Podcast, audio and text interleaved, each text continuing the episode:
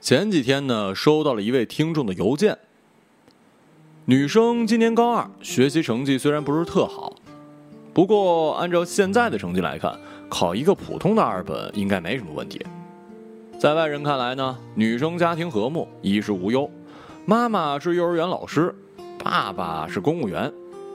在外人面前是一副老实样子的爸爸，实际是一位脾气特别暴躁的男人。从他记事开始，就经常看到爸爸打妈妈。可是碍于自己的缘故吧，妈妈一直没有跟他离婚。而且爸爸很会打人的，伤口都是在一般衣服会遮住的地方，所以外人一直认为他特幸福。也是直到一个月前，爸爸又一次动手了。女孩很认真的跟妈妈说：“跟他离婚吧。”两个月之后，她跟妈妈离开了那个男人。他帮妈妈脱离了苦海，他自己也是那么的恨那个人，可可为什么自己会这么难过呢？即使自己不愿意承认，可事实是他还是会偶尔想起那个人。为什么会这样呢？我没法说理解你，毕竟我没有亲身经历过你的生活，但我能理解难过这种情绪，而我也安慰过另外一个失去挚爱的朋友。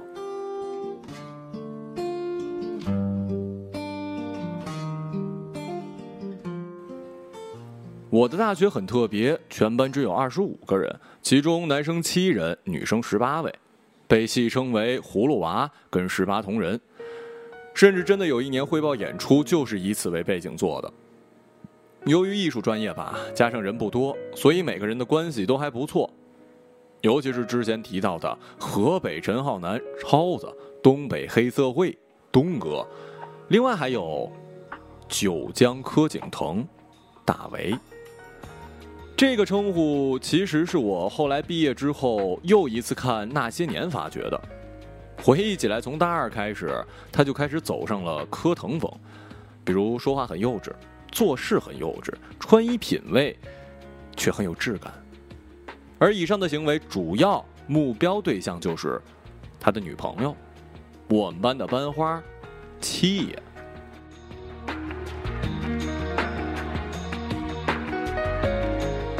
听名字其实就大概可以了解此女的性格了。坊间不是一直流传这样一句话吗？比东北爷们儿还爷们儿的，那就是东北娘们儿。七爷就是一个很霸气的东北姑娘。中间恋爱过程，因为不是本期的重点，改天再细说吧。简单来讲，大一两个人开始在一起，一直很恩爱，到了大四，甚至说好一起去上海。可是毕业一个月之后，突然有一天，俩人儿。就分手了。彼时我还没有来上海呢，因为大家都太熟了，反而没法询问什么。况且我一直跟自己说，千万别对他人的爱情做任何评价，因为他可以说对方不好，可是你绝对不要以为你也可以。当时也许他会认为你很仗义，但是之后消了气，很可能就会跟另一半说起你的坏话。而更重要的是，感情这东西。没有对错，你永远不可能对其完全了解。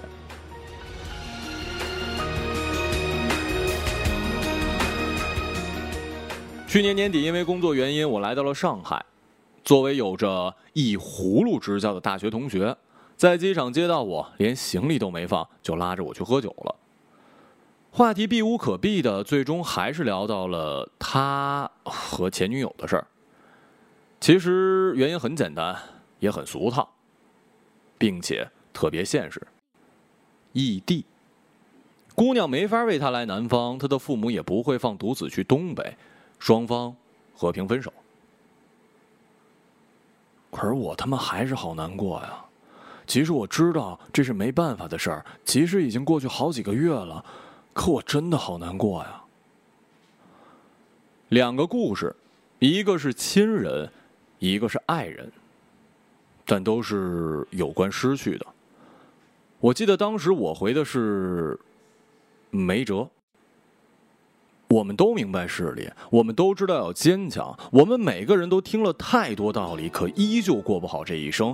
为什么？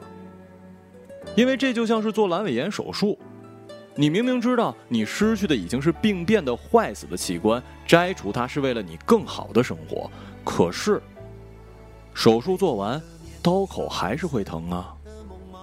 这时你不但不能休息，还要几个小时之后就马上下地走路，因为不然的话很容易肠粘连，可能还要再一次动刀。而你能做的，就是咬着牙往前走，等时间让伤口愈合。而且这个疤痕是没法消除的，最好的忘记办法就是用纹身去遮住它。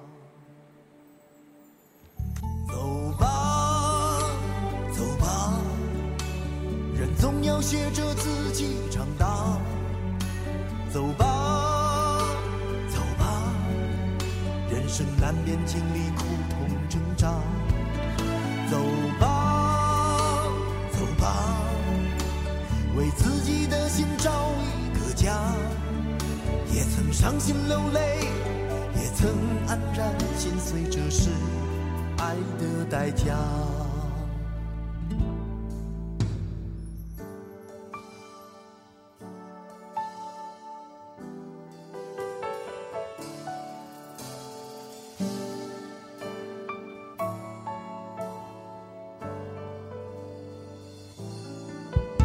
许我偶尔还是会想他，偶尔难免会惦记着他，就当他是个老朋友吧，也让我心疼，也让我牵挂。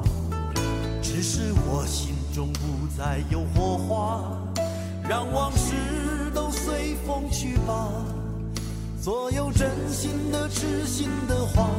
仍在我心中，虽然已没有他。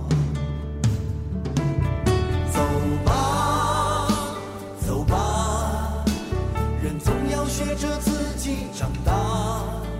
走吧，走吧，人生难免经历苦痛挣扎。